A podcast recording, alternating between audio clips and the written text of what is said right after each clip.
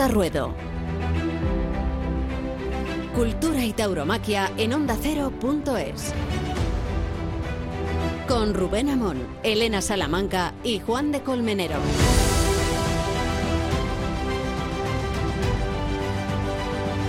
Entendemos perfectamente que el torero sea una figura incómoda, molesta, en esta sociedad que ha decidido democratizar el heroísmo, porque esta sociedad lo democratiza todo, en esta confusión dogmática del igualitarismo, de la igualdad, con la homogeneidad. Los toreros no son como los demás, son distintos, muy distintos. Y son héroes auténticos en una sociedad que premia a los héroes impostores. Cualquiera de nosotros puede ser un héroe. Basta salvar un gato de una cornisa. O salvar de la muerte a aquel lagarto que un famoso ya bombero australiano consiguió reanimar después de haberse caído el lagarto a la piscina. La noticia dio la vuelta al mundo. Un bombero salva y reanima a un lagarto a punto de morir en una piscina de una casa de Nueva Gales del Sur. Este episodio sería pintoresco, estrafalario, hasta que deja de serlo porque se convierte en una noticia de las que se catalogan como virales y que redundan en esta idea de que héroe podemos ser cualquiera y basta la menor heroicidad para conseguirlo. Hemos sido héroes por quedarnos en casa durante la pandemia. Quédate en casa, y era un ejercicio de responsabilidad hacerlo, te convertía en héroe. Así que normal que aquel que tiene un camino de perfección, que tiene una misión, que es consciente de exponer su vida, que se viste de una manera y que por añadidura lleva una capa y una espada, será considerado una figura incendiaria en esta sociedad donde los héroes verdaderos se esconden y donde los héroes falsos proliferan. Así que vamos a hablar hoy de estos héroes que son los toreros, quienes quieren serlo, quienes lo son, quienes están a punto de retirarse, quienes están en la plenitud de su carrera. Lo vamos a hacer para conocerlos un poco mejor desde su psicología, desde sus entrañas y de todas aquellas cosas que están a su alcance para ser mejores o para vivir mejor y que no siempre han tenido en cuenta. Hablar de toros y de coaching va a sonar un poco raro en este mundo de los toros, reacio a los anglicismos. Tenemos nuestro lenguaje propio en la tauromaquia. Pero vamos a hacerlo con Javier Portal, que es matador de toros, entre otras cualidades, y también especialista en estos asuntos que tienen que ver con la neurolingüística, con el coaching, con la preparación y con la faceta psicológica de los toreros, lo que exponen, lo que arriesgan, lo que ponen en peligro y lo que son héroes, decíamos. Tenemos un ejemplo bastante reciente. Hablamos hace unas semanas de Manuel Pereira, este noviero al que un novillo le reventó las tripas. Lo digo porque, explícitamente, porque esta fue la impresión que nos llevamos cuando los intestinos le salieron eh, de forma evidente. Toreó este fin de semana, Manuel Pereira. Y, y tuvimos también en el programa Gonzalo Caballero, que estuvo 11 minutos muerto. Vino de ultratumba. Esto sí que es un héroe. El que va al otro lado del Hades y vuelve vivo. Así que vamos a hablar de los héroes de verdad con un torero que los conoce y que encima ha tomado la alternativa. Onda Ruedo, Cultura y Tauromaquia en ondacero.es.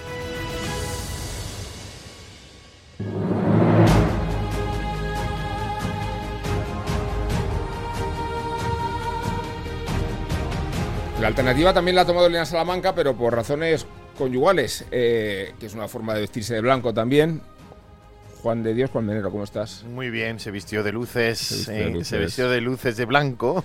Sí, tomó la desde alternativa. aquí, por cierto, le deseamos pues lo mejor, aparte de las felicitaciones ¿eh? efusivas de Onda Ruedo. Por eso no está con nosotros. Sí está Javier Portal, que es un invitado que nos has traído, a que conoces bien, Sí. al, al que hemos podido entrevistar en otras ocasiones, Sí.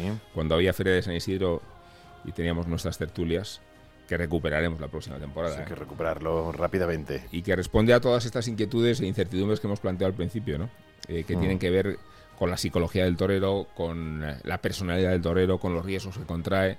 Con la preparación mental Con la del preparación torero, mental, con sí. el torero como héroe, superación de miedos, eh, superación de momentos, afrontar triunfos, afrontar fracasos. Fracasos. Yo creo que es algo muy, muy, muy importante para la, para la carrera de un, de un matador de toros, ¿no? Pues Javier, ¿qué tal? ¿Cómo estás? Hola, buenas tardes. Encantado de estar con vosotros. Muchas gracias. Gracias por acompañarnos. Claro, vas a, a un torero de los de la antigua escuela y hablas de coaching y, y cruza la acera, ¿no? Eh, pero es verdad que, que impresiona cuánto en, en la dimensión profesional de los matadores contemporáneos, de los toreros, se ha descuidado eh, nada tan importante como, como la construcción psicológica, como la capacidad para, lo que decía Juan de, ¿no? de cómo sobreponerte a un éxito desde luego cómo sobreponerte a un fracaso y, qué trabajo se puede hacer y desarrollar en este ámbito, ¿no? Sí, la verdad que, yo creo que está todo por hacer. Eh, cuando yo era pequeño, eh, pues, pues te decían el, el, toreo es, es muy duro, eh, prepárate físicamente, que eso te da mucha seguridad. El toreo es muy difícil y ahí pues eh, tú te, la- te las tenías que entender, ¿no? Entonces, en, en mi caso, hablo de mi experiencia personal, pues siempre me ha traído mucho el mundo de la psicología, entonces encontré en las lecturas eh, el, el modo de, de aplicarlo a mí mismo y, y superar, como, como decíais, pues tanto los percances como los éxitos, como los fracasos. Es verdad que es eh, una profesión en la cual unos días te sientes arriba, otros más, más abajo, y el mantener ese, ese equilibrio es fundamental. ¿no? El coaching es verdad que suena, suena no, a lo mejor muy torero, pero, pero bueno, ¿no? Es, es la preparación mental de un torero que es tan fundamental como, como la física, ¿no? La, la gestión emocional, eh, la, la mentalización, la- es, es muy, muy importante por todas las emociones tan fuertes que vivimos. Es que además hay un patrón de, de desarrollo profesional que es el chaval que empieza joven, que muy pronto tiene que experimentar o la situación de una gloria prematura con, con lo que supone el desgaste de una imagen, la remuneración extrema, ¿no? En, el buen sentido de la palabra. Eh, y respecto a la única tutela prácticamente de- del apoderado, ¿no? que es una figura que, que está muy consolidada en su dimensión profesional respecto a la contratación, respecto a, a- al conocimiento del toro de lidia y, y a- al dinero con la que se puede contratar, pero que descuida por completo la, la parte psicológica. Es que empiezan muy jóvenes los toreros, ¿no? Y están, Mm. Así es. Bueno, yo eh, hablo en mi caso, eh, como entré en la escuela con, con nueve años tan solo, empecé a torear por los pueblos con, con once, ¿no? Figúrate que eres un niño con responsabilidad de hombre y, y te afrontas pues a miedos, inseguridades, que es verdad que, el estar acompañado por, por una persona que te haga ver también es muy importante. Eh, hablamos más a nivel emocional, pero también es, es muy importante a nivel de concepto, ¿no? El hecho de conocerse a uno mismo, de definir cuál, cuál es tu concepto, cuáles son tus fortalezas, eh, hacia dónde quieres eh, desarrollar tu, tu carrera, ¿no?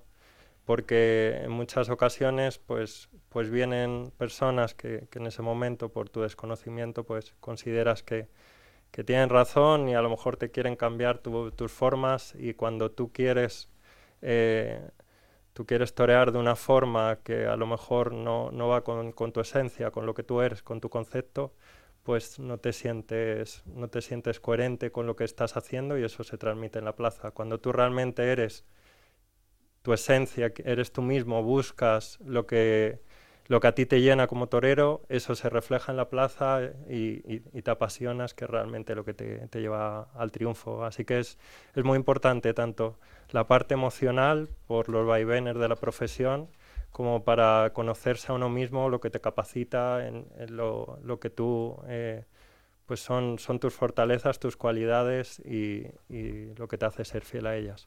Y además, lo mismo que se entrena físicamente, lo mismo que un torero tiene que estar bien preparado físicamente, lo comentabas al principio, también existe una preparación mental y una preparación eh, psicológica para poder enfrentarse una tarde y otra y otra. Hace poco, aquí, lo comentabas antes, eh, Rubén, hablamos con Gonzalo Caballero y cómo de una manera eh, tremenda, muy personal, nos dijo en esos micrófonos cómo eso, cómo, cómo, cómo él mm, estaba muerto y, y pensaba que, que, ya no salía y cómo poco a poco, bueno, pues eh, luego pudo recuperarse. Pero nos dijo, no sé si te acuerdas, que lo que más le costó no fue una recuperación física, ¿eh? que le estaba costando, sino era Sí. la recuperación mental. Sí.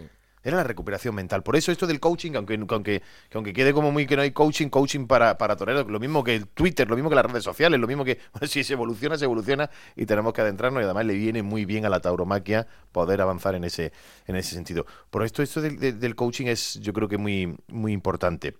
Y yo lo que hago es que tú has tenido ya, y lo sé, eh, oportunidad de hablar con y, y de hacer sesiones de coaching con, con toreros.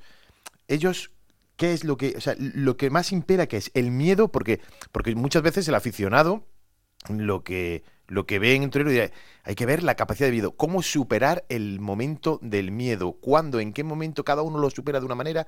Eh, ¿No existe el miedo mientras está el toro en la plaza, como dicen algunos, o está el miedo presente en todo momento? ¿Y cómo se supera eso? Fíjate, el, el miedo quizá desde fuera es, es lo que el miedo físico al toro, ¿no? Está ahí. Pero está también el, el miedo al éxito y al fracaso, a la responsabilidad de muchos toreros que ahora se juegan eh, su carrera profesional en una tarde en Madrid, por ejemplo.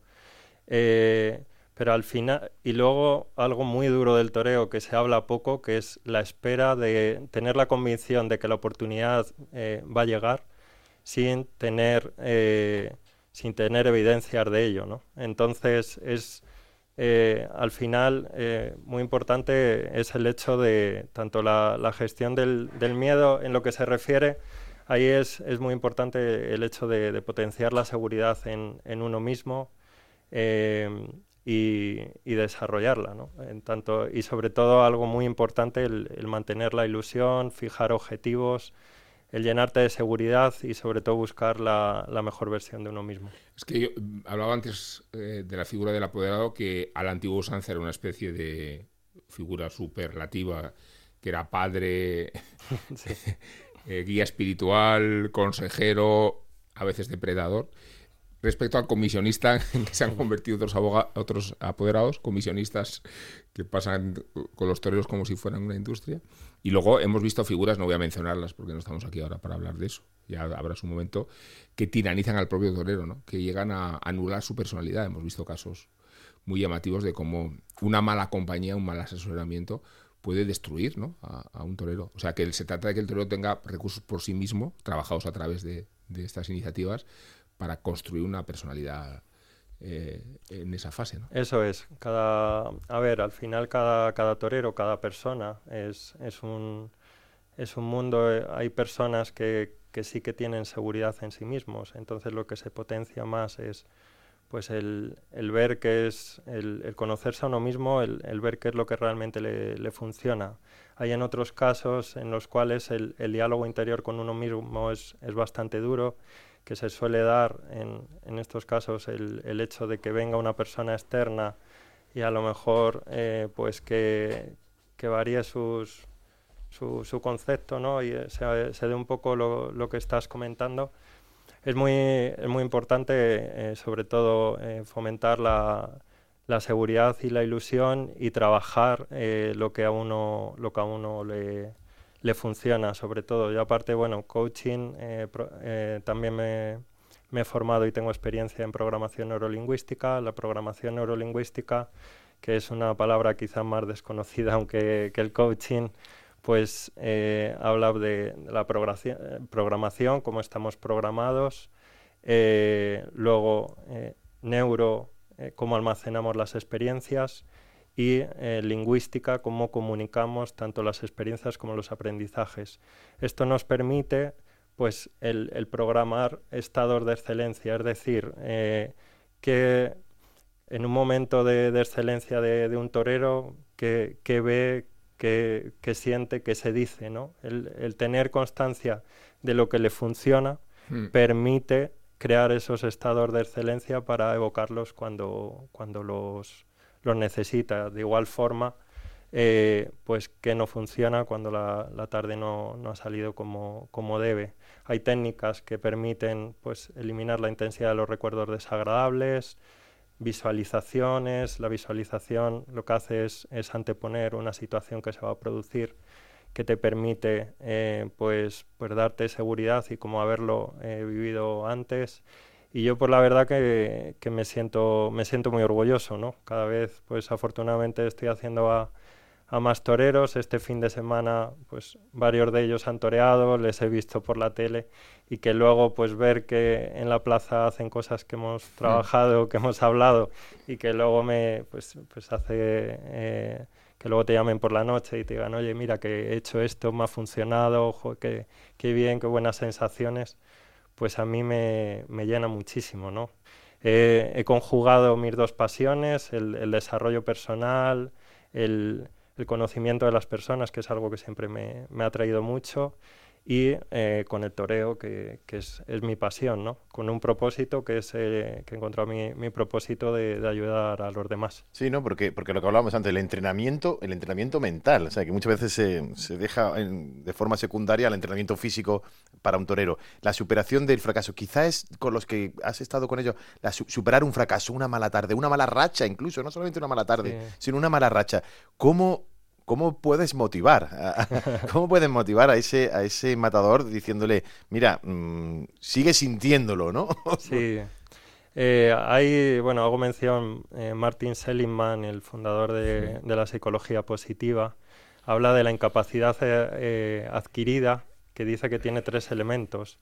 Cuando sucede, pongamos en este caso un ejemplo de una tarde que no salen las cosas, dice que, la, que las personas lo, eh, lo hacen omnipresente, es decir, se sienten mal sobre eso y sobre todos los aspectos de su vida, que eso nos pasa a los toreros. Sí. Eh, la temporalidad, parece que esa tarde eh, no han ido las cosas bien y parece que no van a ir bien durante largo tiempo y nos lo llevamos a la persona, a nuestra valía, a no vales, no tienes valor. Mm. Entonces, es muy importante el focalizar que los fracasos, si se aprenden de ellos, son resultados. Y, y, ha sido un resultado negativo, entonces, y muchas veces estamos enfocados más en, en la mentalidad fija de lo que se trata de, del talento, ¿no? que pone en práctica tu talento y hay que enfocarse en el esfuerzo. Yo lo que hacemos mucho hincapié en, las sesiones es que se enfoquen en, en dar su mejor versión en, en, no tanto compararse, que muchas veces tendemos a compararnos Compararlo a los demás, otro. ¿no? con los demás toreros. Sí. Muchas veces le digo de qué, de, lo, lo, importante es irte al hotel estando en paz contigo mismo de que has dado tu mejor nivel.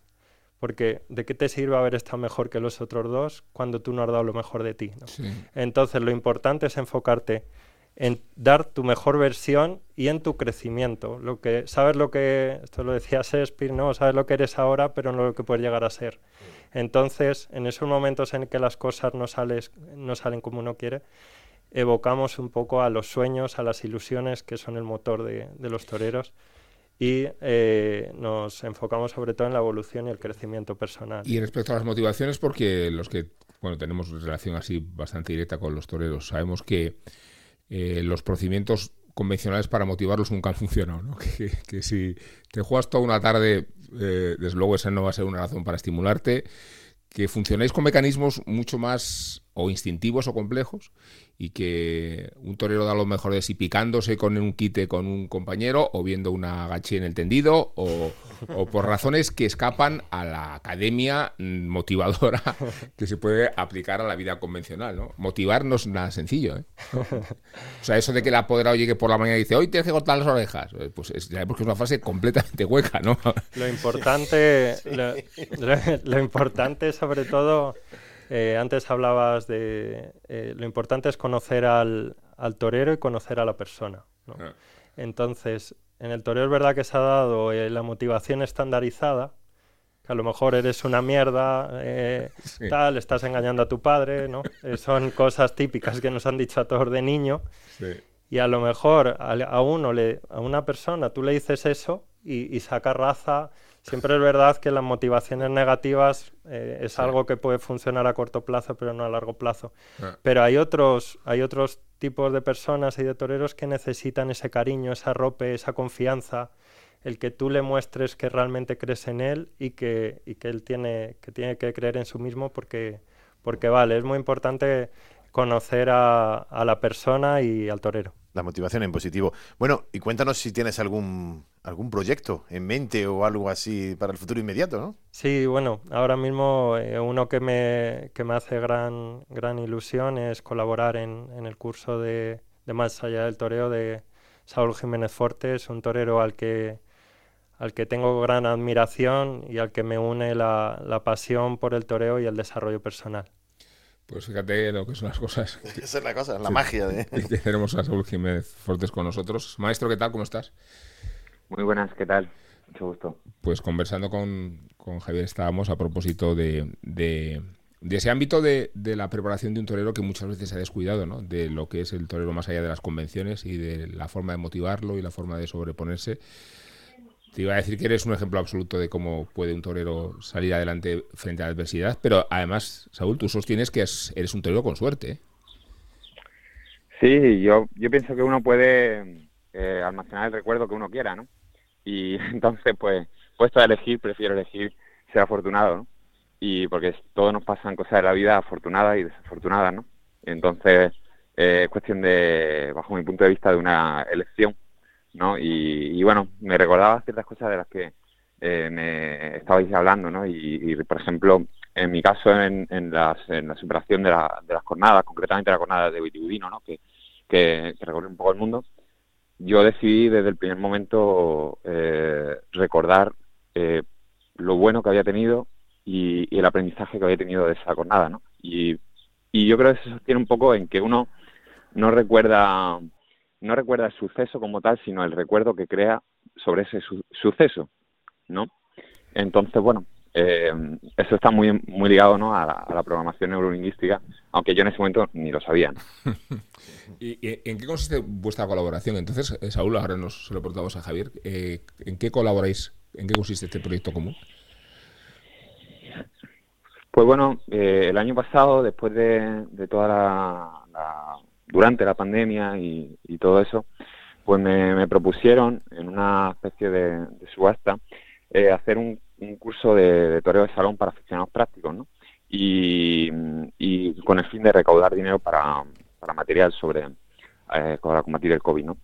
Y, y, bueno, y yo quise darle otro enfoque porque ya llevaba mucho tiempo leyendo sobre el desarrollo personal, sobre el coaching también, eh, haciendo alguna eh, sesiones, pero recibiéndolas, ¿no? No dándolas, yo no soy profesional del, coach, entonces eh, por eso pues me, quise apoyar en Javier. Y entonces pues inicié ese proyecto eh, en esa y en dos ocasiones más, hice tres ediciones de eso que llamamos Más allá del toreo, ¿no? Que es un curso que, en principio yo imparto, no de coaching, sino de, de desarrollo personal, digamos, de coger todos los valores que, que, el, que el aficionado ve en la tauromaquia y, y yo le propongo a través de ejercicios cómo lo pueden llevar ellos a su vida diaria, ¿no? A través de ejercicios enfocados, eh, ejercicios de, enfocados desde el, visto, desde el punto de vista taurino, ¿no? Uh -huh. Porque al final yo pienso que si un aficionado que es un abogado o un eh, comunicador se sienta en, en, en, su se sienta entendido es porque mm, admira la valentía o porque admira la lealtad o porque admira ese tipo de, de valores. Entonces, me parecía más interesante enseñar esa forma de ser que no enseñar a torear o, o ni siquiera yo contarle la experiencia de, de cómo yo lo hago. Claro, sí, eh, porque me además... que esa persona lo logre. Sí, sí, sí, no, porque además, no, no, perdona que te interrumpa, porque me, me parece un acierto eso de más allá del toreo, me parece un acierto que, que se pueda... Porque la tauromaquia es muy amplia, como decías. El aficionado que está en el tendido, ¿eh? Sea más, mayor o menor entendido, vaya o no vaya al campo, porque si aquí muchas veces hemos defendido que la tauromaquia eh, no solamente es en, el final de la vida del toro, ¿no? que es el momento de la plaza, que es el momento sublime, ¿no? pero es todo lo que rodea, ¿no? todo lo que rodea la tauromaquia, y esto es muy importante, este, la preparación mental, qué piensa un torero. Muchas veces nos hemos preguntado a los tendidos qué pasará por la cabeza de, ese héroe, ¿no? como mencionábamos al principio, y cómo es, y cómo es importante. A, a mí sí que me gustaría saber tu momento, eh, o sea, tú antes de conocer el coaching, antes de conocer todo esto, no solamente por aquella jornada, eh, mm. las jornadas que dan los, lo que hablábamos antes, las jornadas que dan las malas tardes, los, los, los fracasos o los triunfos, ¿eh? saber asimilarlos. Creo que eso también es importante, ¿no? Sí, al final uno tiene que, uno en, en el toreo recorre un camino muy largo en el que te van superando sufriendo muchas experiencias diferentes y es verdad que no, no siempre las jornadas es, el, lo más duro, ¿no? Muchas veces pues son los fracasos, son decepciones personales que tienes con, con, personas que tú crees que están cerca en tu, en tu vida, de apoderados, de, de, personas que, trabajan junto a ti, ¿no? O, en fin, diferentes sucesiones, ¿no? Y, y, el diálogo interno que uno mantiene, como bien decía Javier, ¿no? Eh, yo recuerdo una tarde, por ejemplo, la, primera vez que maté seis toros en, en Málaga, hablando de, de, esa motivación, ¿no? Recuerdo que cada toro era una losa, ¿no? Porque era un, un vendaval y aquello no terminaba de salir y yo estaba muy, muy mal peso y, recuerdo que, cada vez que terminaba un toro, una, todas las cuadrillas, como intervienen tres cuadrillas, ¿no? Pues me decían, me decían, venga, ánimo, venga, esto va a ser para adelante, ¿no? Y, y, y yo en mi cabeza lo traducía como diciendo, pero joder, qué mal estar estando para que me tengan que estar diciendo ánimo. para que todo el mundo te dice, como todo el mundo te dice, venga, no pasa nada, el no pasa nada, la frase no pasa nada, ánimo es diciendo, madre mía, cómo tengo que estar, ¿no? Qué petardo, ¿no? Y, y bueno, entonces aprende a gestionar eh, toda esa información, ¿no? Y bueno, pues yo todo eso he sido una persona muy, muy intimista, muy para mí, y entonces me he ido creciendo en el desarrollo personal, eh, por, más bien... Eh, eh, cogiendo, ¿no? Eh, porque notaba que me, que me que lo necesitaba como torero, como persona, y a partir de ahí, pues bueno, pues compartirlo con los demás, ¿no? Entonces, bueno, eh, pues se lo comenté a, Javier, que sabía que estaba bastante introducido en, con su proyecto de coaching al natural y en el, y, bueno creía que necesitaba pues sí coaching al natural que es un portal no un portal que hay en Instagram y donde se acude coaching al natural sí sí y, necesitaba, pues creía, creía que necesitaba pues para, para el próximo curso que va a ser 16, 17, 18 de, de, julio, em, un profesional que nos pudiera, en el que me pudiera apoyar además, eh, pues para, para introducir esas técnicas pues de, de PNL, de alguna visualización, alguna, algunas cosas y un poco pues entre los dos pues llevar a cabo ese, ese curso para aficionados de todo tipo, ¿no? No solo aficionados prácticos, ¿no? Que está muy de moda, porque ya te digo que, que lo realmente valioso es ir ese puntito más allá del toreo, ¿no? Se, se torea, se torea de salón, se torean becerras el último día, em, pero, pero realmente pienso que lo, valioso del curso es, regalar una experiencia, ¿no? Que, que al final, pues, eh, tú adquieras la forma de ser que tú valoras en un, en un torero, ¿no? Y muchas veces la vemos inalcanzable porque la vemos fuera de nosotros, ¿no? Y decimos, bueno, yo es que no, no he tenido valor, yo, yo no, o yo no soy capaz de eso, ¿no? Y, pienso que al final todos tenemos las mismas cualidades que tiene un torero, ¿no? Simplemente tenemos que mirar para adentro. Eh, Javier, eh, no sé cuánto tu, tu, perfil profesional y el perfil profesional de torero eh, todavía facilita más esta, esta punto de conexión, ¿no? Que, de que hablaba Saúl. Sí, a ver, al final eh, son, como decía antes, mis, mis dos pasiones, ¿no? El toreo ha sido mi vida, el coaching, desarrollo personal lo es en la actualidad y la verdad que cuando me lo comentó Saúl, además, como decía antes, un toreo al que admiro, un toreo que yo creo que eh, le admiramos todos los, los toreros, ¿no? Por, por, su capacidad y por los valores que transmiten en la plaza, pues cuando me lo comentó me, hizo una, una, gran ilusión porque es, es, juntar mis dos pasiones, ¿no? Entonces el podérselo transmitir a, a personas, el, pues con, con técnicas, eh, luego pues acercar el, el toreo, eh, para mí es, es, algo muy, muy bonito y, y creo que, que bueno, nos va a permitir eh, ahondar en, en, nuestra pasión y, y transmitirlo a la gente y que suponga para para las personas eh, una experiencia de desarrollo personal eh, vinculada a su afición por el toreo. ¿Y, ¿Y, queréis, Saúl, Javier, que hace falta también que se sensibilice un poco más el espectador respecto, el aficionado respecto a lo que es un torero y lo que pasa a un torero? Yo, creo que eh, una vez, una cosa es que todos tengamos la experiencia vicaria de triunfar en una plaza, convirtiéndonos en Rocarrey o en Saúl o en quien haga falta, sentir a través de vosotros lo que es una experiencia sublime y otra vez que a veces se nos olvide las dificultades que por las que pasáis, ¿no? Eh, la crueldad que a veces os sanciona y, la falta de sensibilidad ¿no? con que a veces se os trata, ¿no? Yo, yo creo que, que, a ver, en el toreo se engloban una serie de valores que, que sirven para, para, la vida, ¿no? La, pasión, la entrega, el esfuerzo, la constancia, la serenidad eh, a ver, yo ya no estoy en activo, pero me siento torero, ¿no? Y en, la oficina me veo muchas veces en, situaciones que eh, encarno los valores del toreo, ¿no? Es que no, es algo específico del toreo, sino es una forma de vivir. Sí, Saúl, ¿tú eh, esperas que, a través de esta sensibilidad pues el público sea un poco más consciente de, lo que pasáis, de lo que es lo vuestro, de lo duro que es ponerse delante un toro?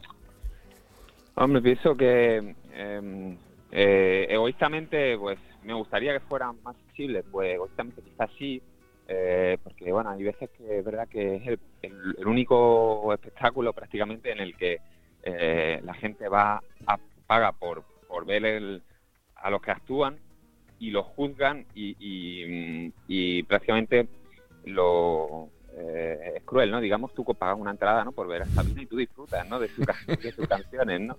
Y tú pagas por irme al cine y dices, oye, pues es porque me gustará la, película, ¿no?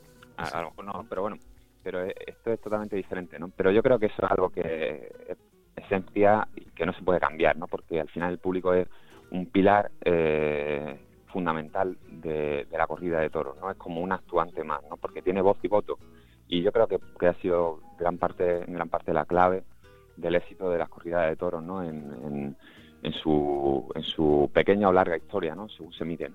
Sí.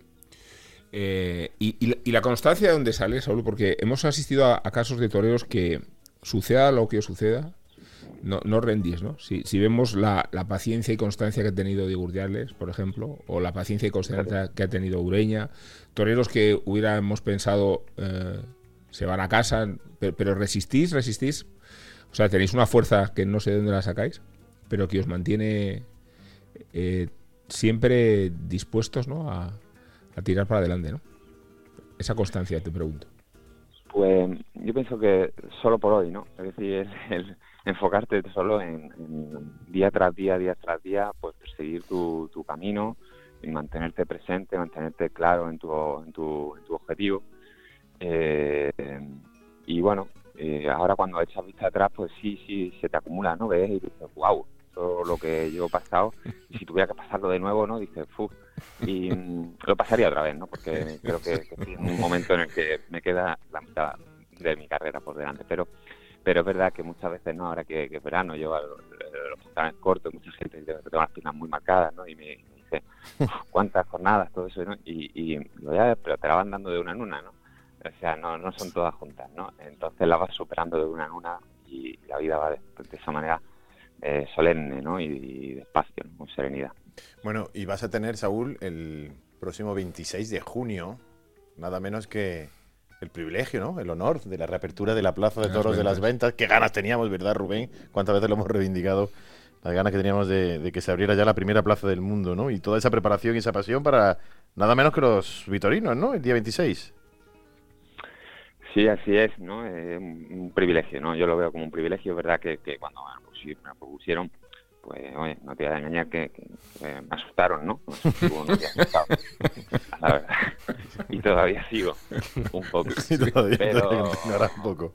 Sí, sí. Pero, pero bueno, eh, no, eh, al final solo los días de, eso de, contraste, ¿no? De una pasión y tienes una ilusión porque llegue ese día grande, una ilusión muy grande porque no llegue Mm, y, pero para eso se prepara un torero, para estar en esos días, ¿no? Y creo concretamente, ya hablando en serio, pues que me encuentro en un momento en mi carrera en el que pues eh, he ido acumulando mucha experiencia, tanto técnicamente, mentalmente, y creo que llego en un buen momento, que es una, una oportunidad y una apuesta también, porque al final eh, el tipo de corrida no es el tipo de corrida que, elijo para todas las plazas, pero sí para, para, para Madrid, para reivindicarme, para mostrar mi toreo, ¿no? Y creo que, que, voy, voy con mucha fe y creo que es la, la, vez que voy a Madrid con la certeza más, aunque no, no me gusta, como bien decía Javier, hacer eh, anticipaciones, ¿no? Eh, creo que no es bueno, pero sí creo que es el momento en el que voy con, con más seguridad, con más certeza de que, de que pueda haber una gran tarde de toro, ¿no? Después pasará lo que, lo que Dios quiera. Ojalá. Entiendo que esa certeza también proviene, Saúl, de que Victorino Martín se juega su prestigio y que tiene que traer a Madrid, siendo la circunstancia de la temporada lo mejor de lo mejor de lo mejor, ¿no? Sí, sí, yo creo que él es muy consciente de, bueno, no de que lo que nos jugamos todos, ¿no? No jugamos todos lo mismo, pero sí muy muy consciente de su ganadería y, de que pues tiene tiene todo para elegir para para, para, elegir pues lo, mejor ¿no? y bueno pues eso también te da una cierta tranquilidad ¿no? pero pero bueno uno yo creo que no puede contar con, con que con que no tiene que contar con que con que con lo que tenga pues dar lo mejor y, Javier, ¿tú, ¿y cómo prepararías a Saúl para ese acontecimiento? ¿Qué, cómo se concebiría un, plan? de una sesión de coaching en directo, sin, desvelar grandes cosas, ¿no? Eh, o sea, ¿un acontecimiento en concreto se trabaja de una manera específica? Si estamos hablando de, de un... De una circunstancia de la temporada capital, una corrida que tiene una relevancia por encima de todas las demás, un momento de estas connotaciones tan específicas, tan concretas. Lo importante es, es valorar, eh, con, comentar con la persona ¿no? cómo, cómo está enfocando o, cómo está eh, respecto a su diálogo anterior eh, describiendo lo que es la tarde. Y luego, en base a, a, sus sensaciones, al final lo que marca es las sensaciones de la persona respecto a esa tarde. Es verdad que muchas veces tardes tan importantes eh, pues nuestro diálogo interior va enfocado como que es una, a que es una tarde fundamental para nuestra carrera, pero yo creo que el foco en este tipo de, de, ocasiones hay que ponerlo en uno mismo, en lo que decía antes, dar la mejor versión de uno mismo, eh, estar muy seguro, potenciar la seguridad, la capacidad, el disfrute también es muy importante entonces lo, lo enfocaría en, en, uno mismo más que en todos los elementos externos que puedan acontecer o de la importancia que, que suponga la, la, tarde para él, que, que, es muy importante. Bueno, pues Saúl Jiménez Fortes y su mano izquierda, estoy dando un bitonino para abajo, eso, eso lo estoy visualizando yo mismo. ¿eh? ojalá que le visualicemos, vamos, le visualizamos saliendo a hombros y ojalá que se haga realidad, claro que sí. Torero, muchas gracias por estar con nosotros, un fuerte abrazo y mucha suerte ese día 26 y el resto de la temporada, claro. Muchas gracias. Maya del Toro nos vemos. Eh, ahí tenéis la invitación. gracias, maestro. Gracias.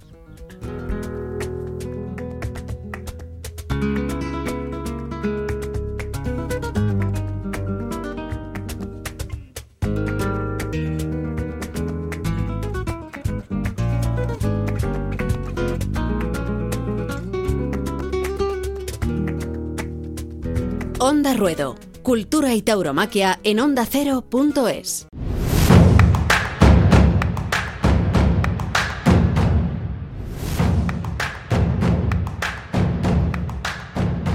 Bueno, Javier, te agradecemos mucho que hayas estado con nosotros compartiendo estos conocimientos. Más los vas a compartir con tu agenda de, de toreros que seguro se irán incorporando. Ya tienes unos cuantos, ¿no? Tienes, no vamos a dar nombres porque entendemos que forma parte de la escrúpulo profesional, del secreto profesional, pero es verdad que se está nutriendo un poco la, experiencia, ¿no? Sí, la verdad que sí, principalmente matador de toros, algún banderillero, algún novillero, pero bueno, poco a poco eh, va creciendo el número y así que poquito a poco, ¿no? Eh, ¿A, quién, ves, perdona, perdóname Rubén, ¿a quién ves ahora mismo más motivado mentalmente actualmente en el escalafón? ¿A Roca Rey? ¿A Pablo Aguado? Ah, bueno, ya sé que es una pregunta difícil, ¿eh? sé que es una pregunta y, quizá comprometida, pero ¿cómo, cómo los ves mentalmente ahora mismo? El inicio de temporada, yo creo que por lo que llevamos hasta ahora, ya opino más como, como vamos, desde mi punto de vista, yo creo que hay dos figuras del toreo que están eh, marcando el, el, mando, que son el Juli y Rocarrey dos toreros que llevan tiempo, que están curtidos, que, que, están dando ahora mismo lo mejores de sí mismo, que son Emilio Justo, Daniel Luque, y luego pues eh, Pablo Aguado y Juan Ortega que están aprovechando su, su momento. ¿no? En, en, lo que lleva de momento la temporada sería un poco el resumen, pero es verdad que, que es, eh, se está manteniendo un nivel altísimo. No sé si el año pasado el hecho de de que se torease tanto en el campo, pero está, mm. está, la verdad que todos los toreros están mostrando un nivel, un nivel muy, muy alto, ¿no? Decir el que está más motivado es una pregunta, pero bueno, yo creo que el, de momento lo que ha acontecido en la temporada, como desde el punto de vista aficionado, pues quizás sean así los, los nombres más relevantes, aunque hay toreros a, a gran nivel. Pues cuatro años se cumplen de la muerte de Iván Fandiño, la tauromaquia tiene sus héroes, tiene sus dioses, tiene su martirologio, tiene sus mártires. Y desde luego el de Fandiño fue uno de los acontecimientos luctuosos más impactantes que hemos vivido en los últimos tiempos y un recordatorio respecto a que esto va de verdad. Murió Fandiño en la plaza francesa de Suladó, Adul, que en, el francés antiguo, si no me equivoco, significa destino. Por eso abrimos la puerta del destino, esta vez para recordar y evocar a Iván Fandiño.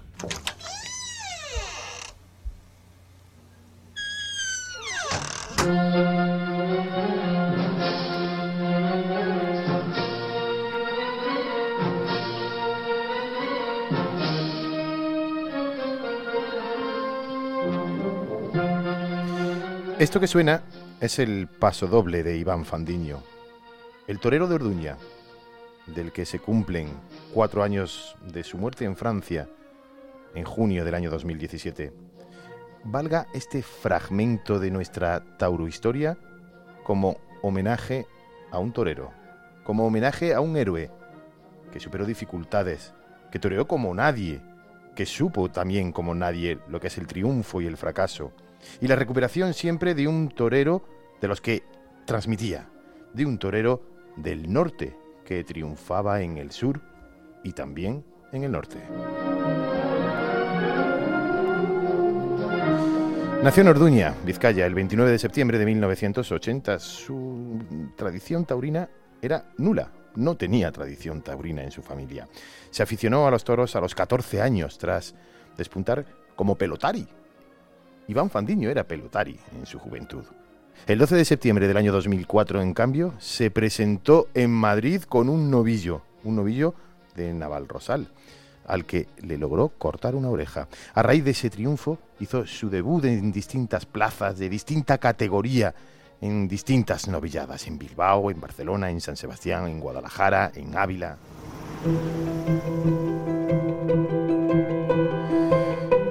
Tras su exitosa etapa como novillero, toma la alternativa en Bilbao, Plaza de Toros de Vista Alegre, en su Bilbao, en agosto del año 2005, con el Juli como padrino y con Salvador Vega de testigo. En el año 2011 fue el año de su lanzamiento al estrellato taurino tras cuatro grandes actuaciones en la Plaza de Toros de las Ventas en Madrid, cortando otras tantas orejas. Su ascensión continúa en el año 2012, donde tras un periplo americano con triunfos diario arranca la campaña española, abriendo la puerta grande de la Feria de las Fallas en Valencia. Continúa de modo triunfal también en Sevilla y luego también en Madrid, donde obtiene sendas orejas. Lidia dos corridas en solitario en Bilbao y en Valencia en apenas un mes. Corta dos orejas en las corridas generales de Bilbao y repite también ese mismo éxito en Madrid con una gran actuación en la feria de otoño de ese año. Triunfos a los que une los del suroeste francés, que le distingue como torero del año. Toreaba mucho Iván Fandiño en Francia, después de verle salir a hombros en Dax, en Bayona, en Mont de Mansart, las puertas grandes de Arles, de Salamanca, de Guadalajara, de Pontevedra, de Toledo, junto a las americanas de Medellín, de Lima, de Cali redondean un año dorado de Iván Fandiño.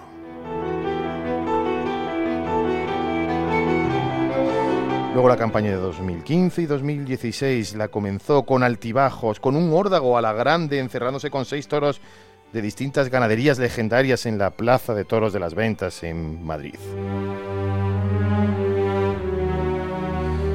Y llegó el año 2017, la temporada 2017 Siguió ascendiendo posiciones y tras triunfar en Guadalajara abrió la puerta grande de Arles y luego un brillante paso por San Isidro en ese mayo del año 2017.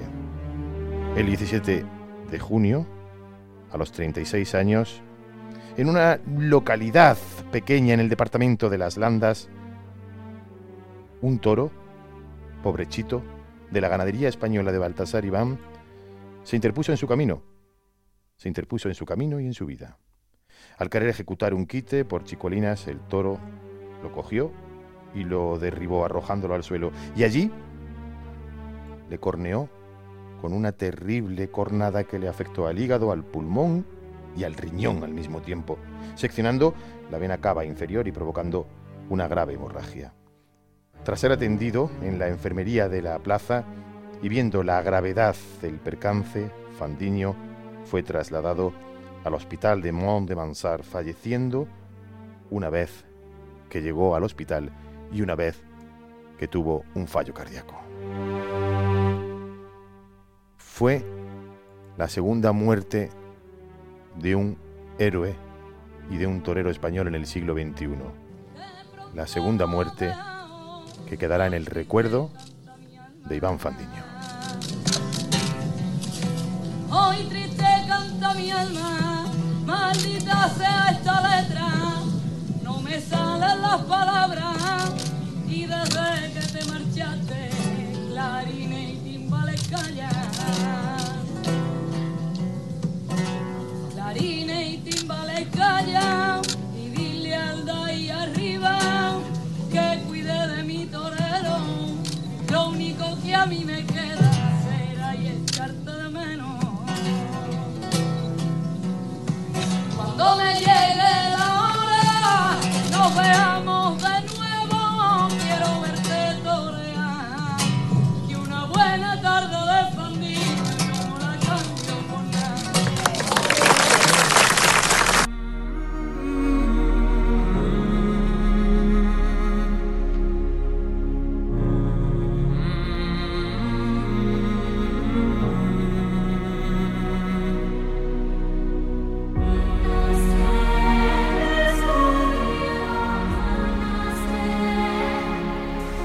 realidad es que ningún torero quiere morirse, pero que todos están dispuestos a hacerlo en una plaza. Mejor morir jóvenes que decrépitos y no para resucitar en estatua de bronce, como ha sucedido con Fandiño en los aledaños de la plaza de Bilbao, sino para darle el último sentido a un coloquialismo que no lo es, jugarse la vida. Y en el caso de Fandiño fue todo al negro. Juan de nos vamos Nos vamos, hasta la semana próxima. con la solemnidad que requieren estas ocasiones. Esto va en serio, ¿verdad? Muy en serio, muy en serio y todo lo que está en juego, lo hemos hablado y, y lo hemos recordado además.